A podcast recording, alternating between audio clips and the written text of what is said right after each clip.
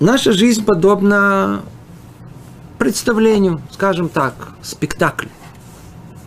Спросим любого человека, культурного человека, естественно, скажите, что важно в спектакле? Что важно в спектакле? А? А? Режиссер. Без всякого сомнения. Действующие лица, да, да, действующие лица, что-то. Вы, вы приходите, вы приходите, мы приходим в театр. Для чего мы приходим в театр? Ну, там есть, ну что там есть? Та, та, там есть это, как его, фабула, там есть, там есть, там есть э, какая-то какая завязка, какая-то э, эпигея, есть развязка, где там что-то происходит. Есть еще сцены и декорации. О, о, а теперь, а есть люди, которые говорили, смотрите, вот смотрите, что в театре на самом деле самое важное, не то, что самое важное, а центральная часть. Это сцена, декорация, бутафория. Давайте ее исследовать, давайте смотреть, давайте поймем, как она, как она существует. Но это уже в скобках э, болезнь э, человеческого э, понимания этого мира, когда современная цивилизация в основном интересуется сценой. То есть она интересует, интересуется по той самой материальной основе этого мира, который является на самом деле не более как фоном, основой, назовите его как угодно, сценой – того спектакля под названием «Жизнь», где мы все участники в этом. Ну что в этом, что тут главное, что второстепенное? Естественно, что участники, сама жизнь, ее надо исследовать, она должна быть в центре. Вместо этого исследуется что? То, что можно исследовать, то, что подается вот объективному э, изучению, а вот человека, а вот он такой непредсказуемый. А если он непредсказуемый, ну, значит, что там? Ну, будем исследовать, но все равно тут все равно все остается непонятным. Так вот, первое, что надо обратить внимание, что в этом спектакле жизни наша сцена, сцена, которую нам подготовили для этого спектакля, она необыкновенно устойчива. Все в меру, все в своем месте. Все имеет свое место. И мы это не замечаем. И мы за ничем мы не замечаем. Теперь, а ну давайте просто подумаем, да, вот об этом образном сравнении, если мы уже его выбрали. Вот театр, да, вот театр. Что там какие требования все-таки, чтобы разыгралась непосредственная сцена там э, ссоры между двумя действующими лицами или наоборот, так сказать, какого-то, я знаю, там, общения и радости ихнего. Действительно необходимо, что это они находились физически на какой-то сцене. Теперь эта сцена должна отвечать требованиям каким? Самое основное требование, которое есть. Какое основное требование есть? Смотрите, то, что, то, что, то, представь себе, что сцена двигается. Представьте, она все время, причем, причем непредвиденно, да, то есть раз и раз их сдвинулась, да, потом раз и в эту сторону, потом, потом чуть-чуть в эту сторону, в эту сторону. Тут, э, э другими словами, без сцены бы, что бы говорилось, секундочку, секундочку, я сейчас покажу кто-то действующее лицо, кто-то, на кого надо обращать внимание, выясняется, что будет, все мы будем сидеть, обращать внимание на сцену, а не на действующие лица.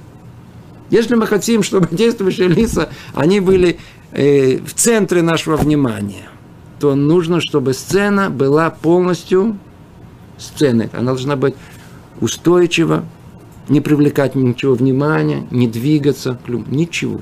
Это единственная стабильность должна быть основой того спектакля под названием «Жизнь», в котором мы с вами участвуем. Вот и теперь под этим углом надо рассматривать нашу реальность.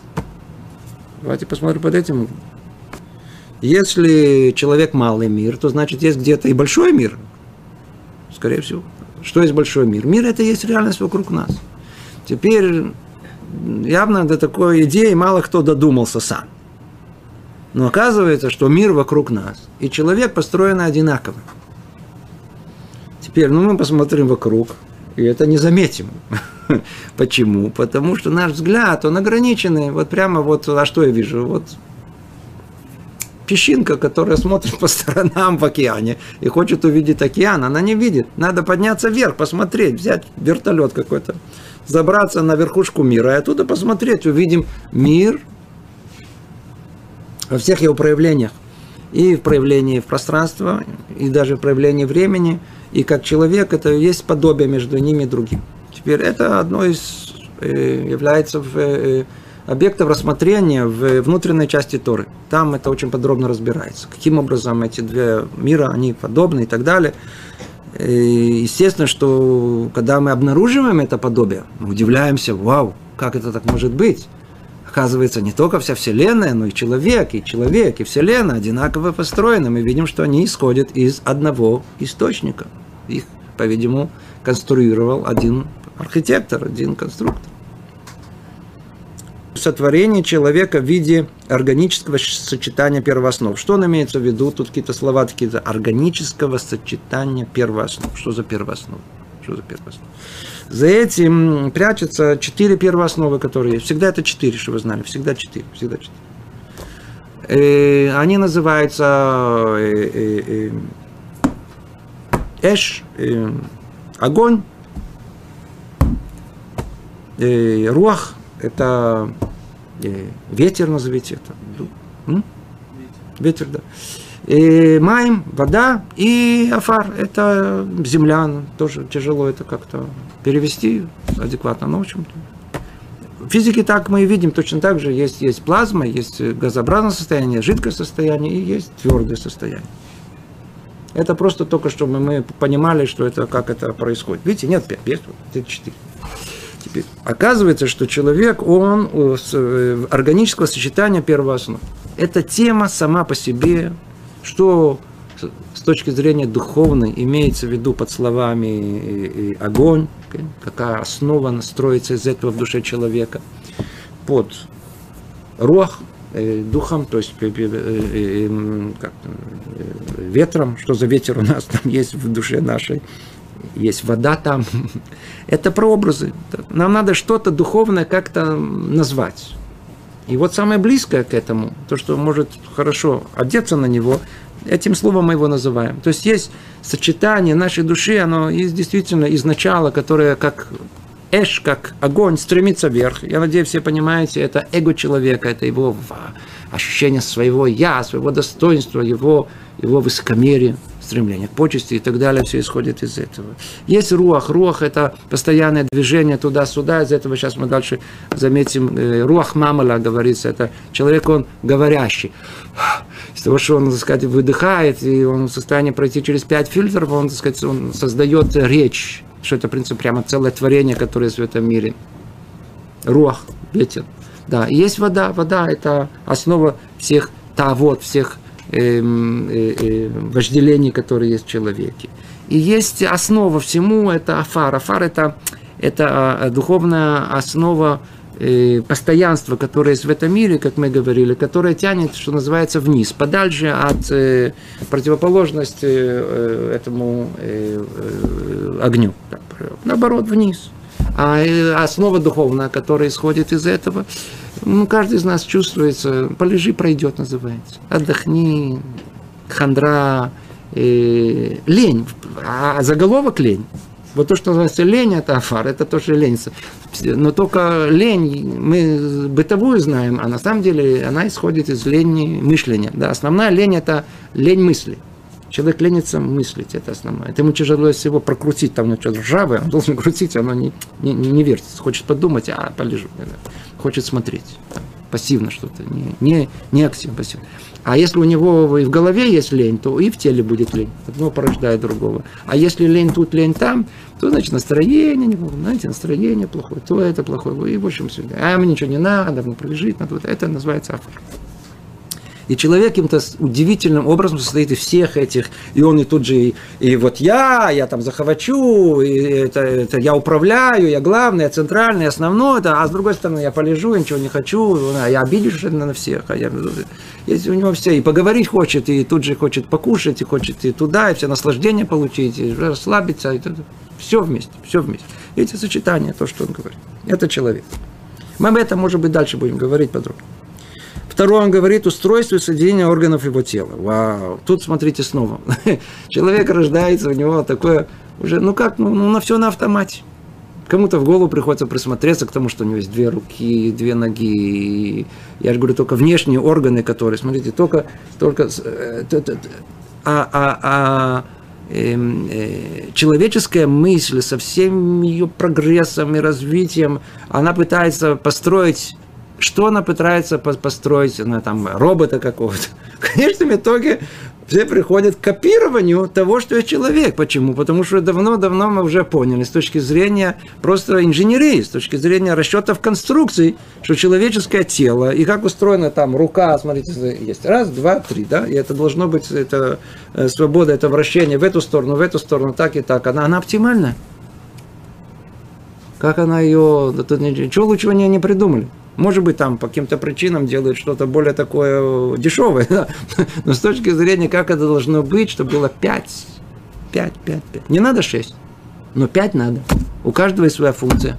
Не просто так. 3 недостаточно. Нам недостаточно. Все знают, 3 недостаточно. Надо 5. 5 пальцев. Как это, почему именно 5 появилось? Почему по-другому? Начнем присматриваться только внешним частям. А что там внутри, это уже вай-вай-вай, это только, знаете, там анатомия, все эти врачи могут только вообще понять, оценить, какая невероятная сложность всех процессов внутренних, которые происходят. Одна печень, дорогие друзья, одна печень. В мире, по-видимому, все заводы, кто-то слышал, может быть, это может преувеличить, например, все заводы не производят химических процессов в, в, в, в, количестве, а уж тем более в качестве, которое одна печень одного человека производит.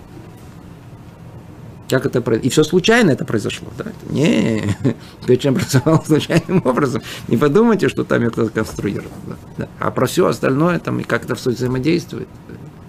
Как взаимодействует. Есть один меня, э, сосед мой, он, он, он доктор наук, исследователь в области э, микробиологии. Да. Занимается один очень, очень, очень интересными вопросами. Э, такой выглядит, с бородой такой. Всегда интересно, как люди приходят, вот, меняют свою жизнь с конца на конца. Так он, так он сказал, он говорит, все, все очень просто. Я просто изучал э, Марехат Хисум. Это как по-русски? Это систему, ну, есть у нас это иммунная система, да. Он, он, он занимался иммунной системой. И вот когда он стал выяснять и там разбираться во всем этом, он говорит, это не может, это, не может все случайно получиться, потому что это, там есть много частей, которые с друг другом они не, они не соответствуют друг другу, их надо, надо их как-то составить, чтобы это было сходило с этим. И чем больше изучает, находит все больше и больше необыкновенную сложность. Он как раз этим занимается. Он говорит, это просто, просто уму не... Что происходит? Мы ничего не чувствуем при этом.